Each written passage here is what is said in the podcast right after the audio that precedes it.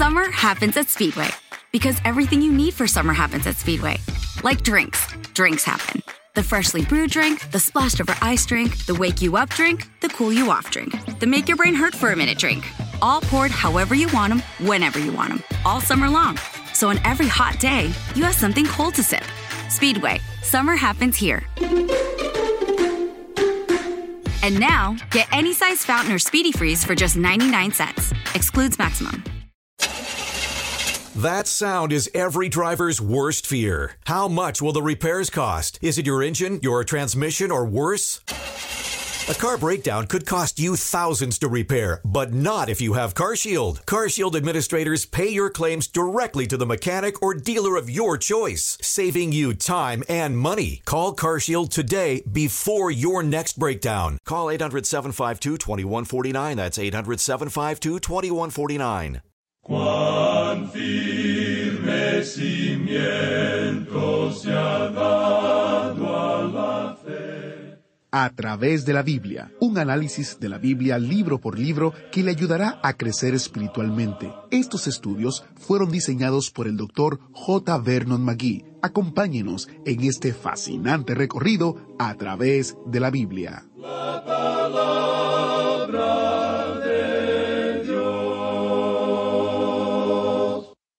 Haga lo que quiera, pero no toque mi billetera. Bienvenido a través de la Biblia. Es curioso lo tolerantes que podemos ser con cualquier cosa hasta que se toca nuestro dinero. Tal vez sea porque a menudo encontramos nuestra seguridad allí o nuestro sentido de importancia. Sea lo que sea, nuestra actitud suele ser manos libres. Esto era cierto en el primer siglo y lo es hoy. Lo descubriremos en nuestro estudio de hoy, que comienza en el capítulo 19 de Hechos. Durante dos años, el Evangelio se arraigaba en los corazones de las personas en la ciudad de Éfeso, donde ministraba el apóstol Pablo. La gente se estaba volviendo de sus ídolos a Jesucristo y estaba trastornando la industria de los ídolos en Éfeso. Este estudio continúa interesante en el libro de Hechos. ¿Qué tal si oramos para iniciar? Padre Celestial, te damos gracias por la maravillosa oportunidad que tenemos de estudiar tu palabra, oportunidad que solo tú haces posible. Te pedimos, Señor, que podamos entender la verdad de ella y cómo esta verdad puede transformar nuestros corazones de manera que demos testimonio en nuestras vidas de que tú eres Dios. En el nombre de Jesús oramos. Amén. Ahora iniciamos nuestro recorrido bíblico de hoy con las enseñanzas del Dr. Magui en la voz de nuestro hermano Samuel Montoya. Continuamos nuestro estudio hoy en el capítulo 19 de los Hechos de los Apóstoles. Y en nuestro programa anterior estábamos hablando del apóstol Pablo y su ministerio en Éfeso. Por dos años, dijimos, el Evangelio se proclamó en Éfeso a fin de que todo el mundo lo pudiese escuchar en la provincia de Asia. Y creemos que las siete iglesias de Asia Menor debieron su existencia a la predicación del apóstol Pablo en este lugar. Y dijimos que podemos afirmar con certeza que fue aquí donde Pablo tuvo su ministerio más grande de toda su vida tan admirable. Leyendo ahora el versículo once de este capítulo diecinueve de los Hechos, dice, y hacía Dios milagros extraordinarios por mano de Pablo. Ahora hay diferentes palabras que se usan en griego que nuestra Biblia traduce como milagro. Aquí la palabra para milagro es dunamis, de la cual recibimos nuestra palabra dinamita, y quiere decir un acto de gran poder. Es decir, que Dios hizo obras especiales de gran poder por medio de las manos de Pablo. Estos milagros son una señal de que Pablo tiene los dones de un apóstol. Éfeso era un gran centro de religión, posiblemente más importante que Atenas o cualquier otro lugar de aquel entonces. El gran templo de Diana estaba allí, y la adoración relacionada con ella era satánica en todos sus aspectos. Cuando estudiemos la epístola a los Efesios, discutiremos en más detalle el carácter de la ciudad de Éfeso y la clase de adoración satánica que se desarrollaba allí. Y hablaremos en cuanto a la adoración en el templo de Diana. Ahora, para poder enfrentar esa clase de oposición, Dios le dio a Pablo algunos poderes especiales. Leamos el versículo doce de este capítulo diecinueve de los Hechos. De tal manera que aún se llevaban a los enfermos los paños o delantares de su cuerpo y las enfermedades se iban de ellos, y los espíritus malos salían. Vamos a hacer una pausa aquí por un momento para explicar esto. ¿Qué eran estos pañuelos y delantales que se mencionan aquí? Bueno, en verdad podríamos llamarlos trapos o paños para el sudor. Pablo usaba estos en su trabajo. Recuerde usted que él hacía tiendas y que este era un clima cálido. Mientras trabajaba, de seguro que Pablo sudaba y es probable que su sudor se vertía sobre las tiendas que hacía. Pues entonces Pablo tomaba estos trapos, estos paños y delantales, y quitaba el sudor que caía y probablemente también se quitaba el sudor de la frente. La gente entonces venía y recogía estos trapos sucios con el sudor de Pablo y era sanada de sus enfermedades. En esa región cundían las religiones de misterio. En algunas de ellas usaban vestidos blancos y ponían énfasis sobre el hecho de que todo tenía que ser muy limpio y blanco. Pero al sanar a muchos así de esta manera, parece que Dios estaba reprendiendo esta clase de cosas. Dios usó estos trapos sucios de sudor para sanar a los enfermos. Y esto revela el poder especial que le fue dado al apóstol Pablo. Ahora que sepamos, este es el único incidente de este tipo que jamás haya ocurrido. Y esto incluye los tiempos nuestros en que vivimos. Es casi blasfemo, amigo oyente, que alguien diga que tiene el poder de enviarle a uno un pequeño pañuelo y que ese pañuelo tenga algún poder especial. Estos paños mencionados aquí no eran lo que llamaríamos pañuelos hoy en día. Eran trapos sucios de sudor. Dios los utilizó para reprender a las religiones paganas de aquel entonces. Los enfermos eran sanados y los espíritus malos salían de los que padecían estas cosas cuando recogían estos trapos sucios de sudor. Bien, continuemos ahora con el versículo 13. Pero algunos de los judíos, exorcistas ambulantes, intentaron invocar el nombre del Señor Jesús sobre los que tenían espíritus malos, diciendo, Os conjuro por Jesús, el que predica Pablo. Cuando vieron lo que Pablo hacía, trataron de duplicarlo. Y note usted ahora lo que ocurre aquí en los versículos catorce y quince. Había siete hijos de un tal Eseba, judío, jefe de los sacerdotes, que hacían esto. Pero respondiendo el espíritu malo dijo, A Jesús conozco y sé quién es Pablo, pero vosotros, ¿quiénes sois? Fíjese que estos eran hijos de un sacerdote, o sea que hasta los sacerdotes se habían metido en esta clase de cosas. La palabra griega aquí para conozco es ginosco, y no implica un conocimiento por la fe, simplemente significa que el espíritu malo sabía quién era Jesús.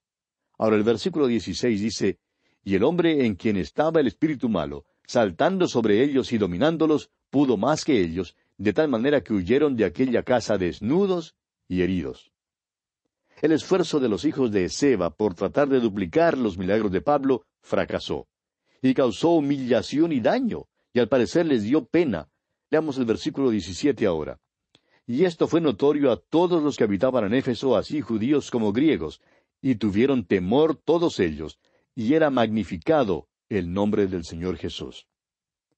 Se puede ver con toda claridad el resultado de esto. El nombre del Señor Jesús se divulgó a través de toda esa ciudad pagana. Éfeso era una gran ciudad y dice aquí que todos tuvieron temor. Los milagros que Pablo y los otros apóstoles hacían no eran como los milagros que se cuentan hoy en día. ¿Quiénes fueron los que se quedaron conmovidos por estas cosas? Hay historias de milagros que tienen lugar en nuestras grandes ciudades pero no hacen ningún efecto, ni ninguna impresión sobre sus habitantes paganos. En Éfeso, el nombre del Señor Jesús fue magnificado. Continuemos ahora con los versículos 18 y 19 de este capítulo 19 de los Hechos. Y muchos de los que habían creído venían, confesando y dando cuenta de sus hechos. Asimismo, muchos de los que habían practicado la magia trajeron los libros y los quemaron delante de todos, y hecha la cuenta de su precio, hallaron que era cincuenta mil piezas de plata. Eso tendría un valor hoy en día de unos ocho mil dólares. Es así que era una verdadera fogata, una fogata de ocho mil dólares, amigo oyente. Y eso fue lo que ocurrió en Éfeso. Sigamos adelante con los versículos veinte al veintidós de este capítulo diecinueve de los Hechos. Así crecía y prevalecía poderosamente la palabra del Señor.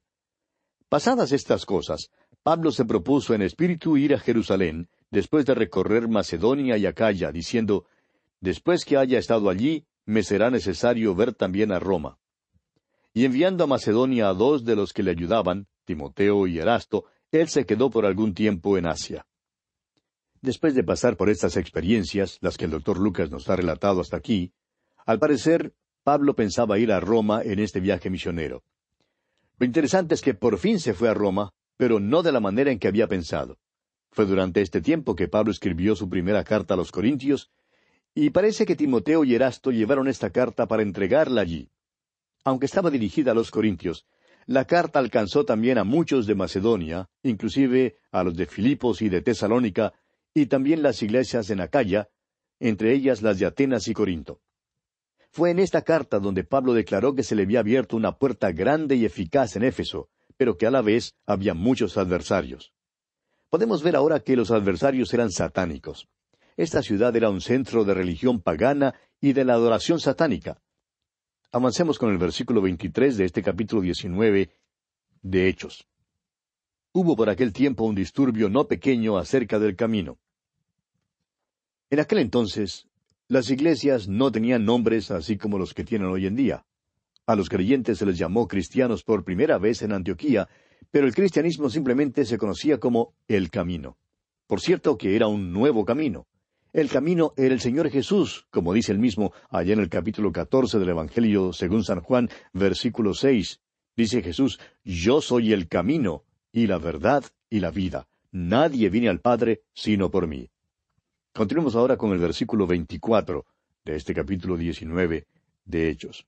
Porque un platero llamado Demetrio, que hacía de plata templecitos de Diana, daba no poca ganancia a los artífices.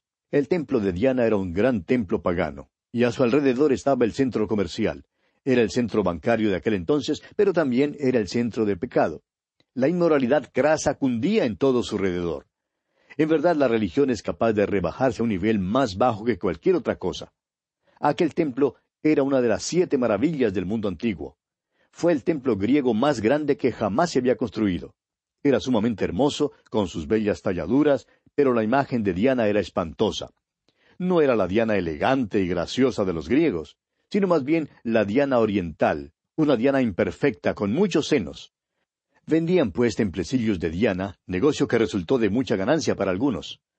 Y el ministerio de Pablo estorbaba la venta de estos templecillos y de muchas otras reliquias religiosas que producían grandes entradas. Este platero llamado Demetrio reunió entonces a todos los artífices que elaboraban estos templecillos de Diana. Y dice aquí en los versículos 25 al 27, a los cuales, reunidos con los obreros del mismo oficio, dijo, Varones, sabéis que de este oficio tenemos nuestra riqueza. Pero veis y oís que este Pablo, no solamente en Éfeso, sino en casi toda Asia, ha apartado a muchas gentes con persuasión, diciendo que no son dioses los que se hacen con las manos.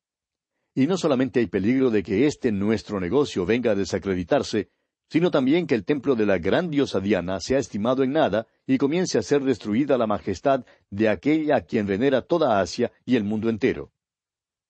Se puede ver que la causa de este alboroto de los plateros encabezados por Demetrio era su temor de perder su sustento diario. Por profesión hacían templecillos y los vendían, ganando así mucho dinero. Mucha gente venía de muchas partes al templo de Diana en Éfeso, siendo que era una de las siete maravillas del mundo antiguo.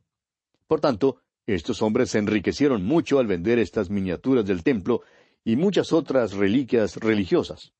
Amigo oyente, repetimos que no se puede pisarle el dinero a un hombre sin oírle decir un ay ay ay. La adoración de Diana se había extendido por toda Asia.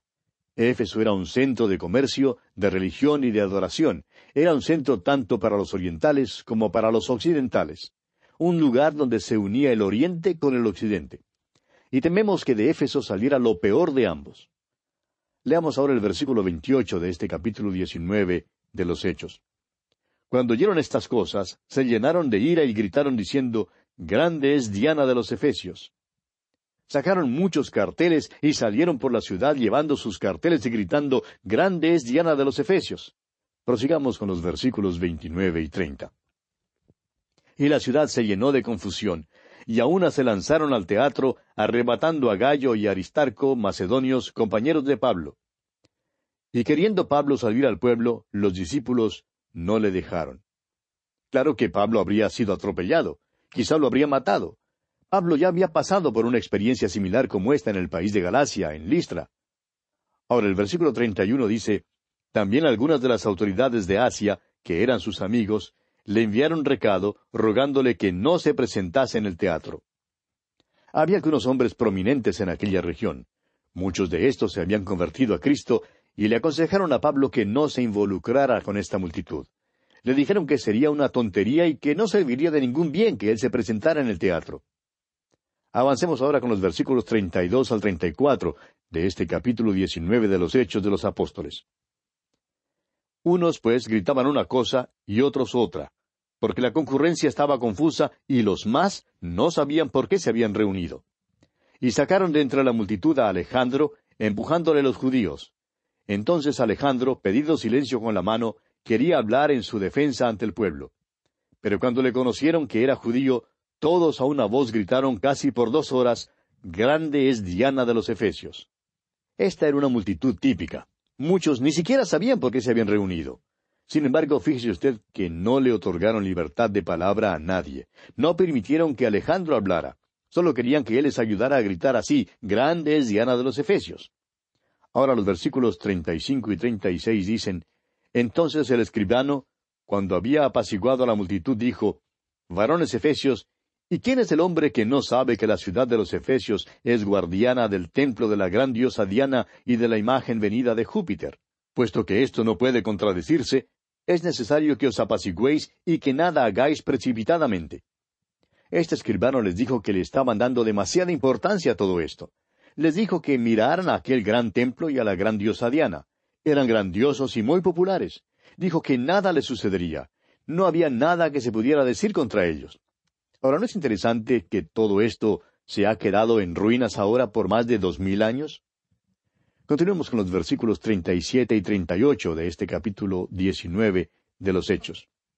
Porque habéis traído a estos hombres sin ser sacrílegos ni blasfemadores de vuestra diosa, que si Demetrio y los artífices que están con él tienen pleito contra alguno, audiencias se conceden y procónsules hay. Acúsense los unos a los otros. Está diciendo que si quieren entablar un pleito contra estos hombres, el tribunal está abierto. Si quieren lanzar una acusación legal, les es posible lanzarla. No tienen que preocuparse por la adoración de Diana. Y los versículos 39 al 41 dicen, Y si demandáis alguna otra cosa, en legítima asamblea se puede decidir. Porque peligro hay de que seamos acusados de sedición por esto de hoy, no habiendo ninguna causa por la cual podamos dar razón de este concurso. Y habiendo dicho esto, despidió la asamblea. Les dijo que si tenían algún pleito que entablar, debían sentarse para tener una reunión ordenada. Les dijo que debían bajar esos carteles y dejar de gritar. En verdad, estaban bajo peligro de ser llamados por el imperio para dar cuenta del alboroto. Despidió, pues, este hombre, este escribano, a la multitud, y todos regresaron a casa. El ministerio de Pablo en Éfeso llega así a su fin aquí. Vemos luego que Pablo sale de Éfeso y se vuelve a Macedonia. Y así concluimos nuestro estudio del capítulo 19 de los Hechos. Y pasamos ahora al capítulo 20. Y en este capítulo tenemos la continuación del tercer viaje misionero de Pablo. Leamos los primeros dos versículos de este capítulo 20 de los Hechos. Después que cesó el alboroto, llamó Pablo a los discípulos y habiéndolos exhortado y abrazado, se despidió y salió para ir a Macedonia. Y después de recorrer aquellas regiones y de exhortarles con abundancia de palabras, llegó a Grecia. Esto quiere decir que Pablo visitó nuevamente Atenas y a Corinto. Continuemos con los versículos tres y cuatro.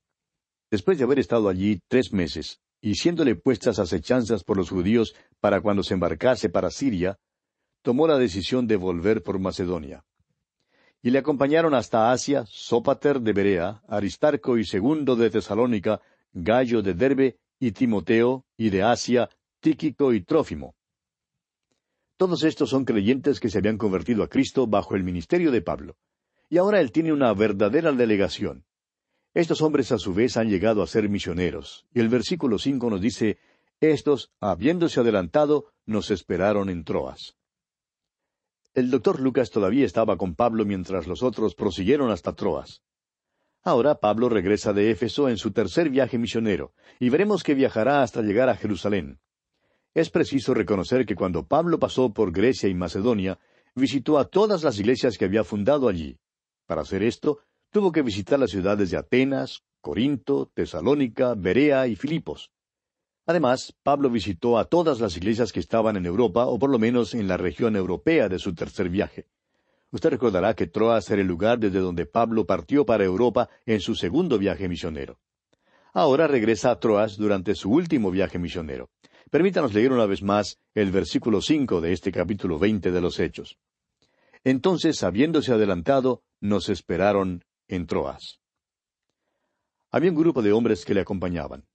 Estos también eran misioneros y ya habían viajado antes con Pablo. Creemos que cuando Pablo tenía un ministerio en un lugar como Corinto, estos hombres salían y trabajaban proclamando la palabra en los distritos rurales. Leemos en la epístola a los Colosenses capítulo uno versículo seis acerca del hecho de que la palabra de Dios ya se había proclamado al mundo de aquel entonces.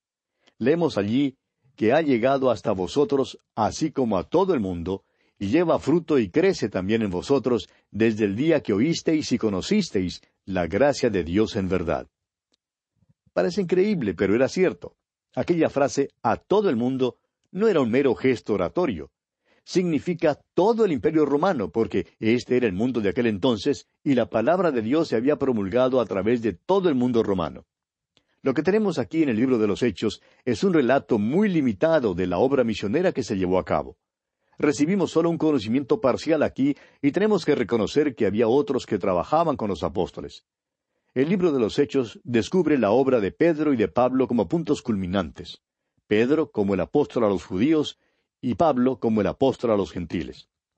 Sigamos adelante con el versículo seis de este capítulo veinte de los Hechos. Y nosotros, pasados los días de los panes sin levadura, navegamos de Filipos y en cinco días nos reunimos con ellos en Troas, donde nos quedamos siete días. Es interesante que el viaje en que se demoraron cinco días, ahora los turistas lo pueden hacer como en cincuenta minutos. Cuán diferentes son los medios de transporte en el día de hoy. Ahora, los medios de transporte puede que sean más eficientes, pero ¿es más efectivo nuestro ministerio? Prosigamos con el versículo siete.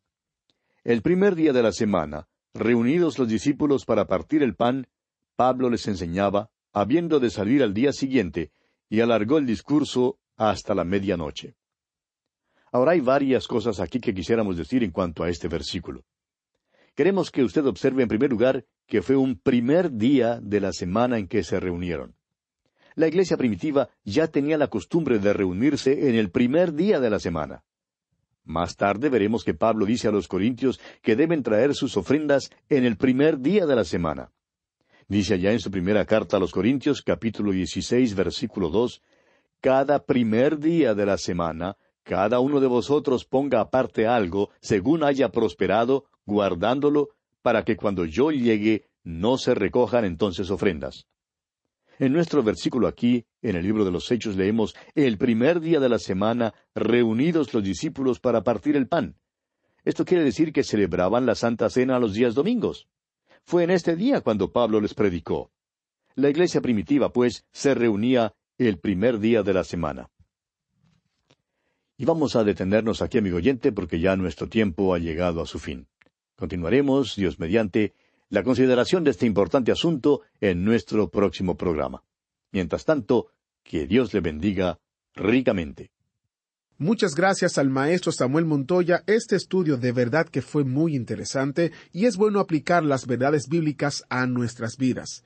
Quiero recordarles el recurso destacado de este mes, que consiste en el comentario de Hechos, escrito por el Dr. Magui, y un librito titulado ¿Qué realmente sucedió en el día de Pentecostés? Para más detalles visite a través de la biblia.org barra especial y allí usted encontrará las diferentes formas de adquirir estos recursos destacados y la descarga gratuita. Les esperamos en una próxima entrega de su programa a través de la Biblia.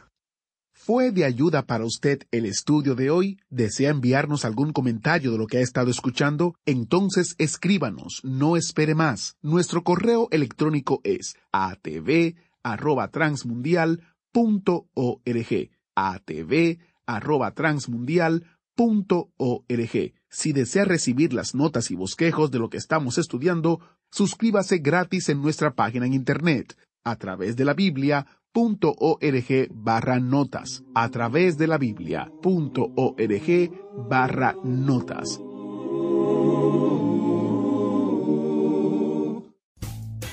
Rumkey is hiring CDL drivers age 19 and up, and drivers are paid based on experience. Rumkey CDL drivers earn $1,000 to $1,300 per week, and more than $10,000 in bonuses possible in their first year. Rumkey drivers are home daily, work in a recession resistant industry, receive great benefits and performance incentives. Start a lucrative career and apply now at rumkeycareers.com. Equal opportunity employer restrictions apply. Summer happens at Speedway because everything you need for summer happens at Speedway. Like drinks, drinks happen. The freshly brewed drink, the splashed over ice drink, the wake you up drink, the cool you off drink, the make your brain hurt for a minute drink. All poured however you want them, whenever you want them, all summer long. So on every hot day, you have something cold to sip. Speedway, summer happens here. And now, get any size fountain or speedy freeze for just 99 cents. Excludes maximum.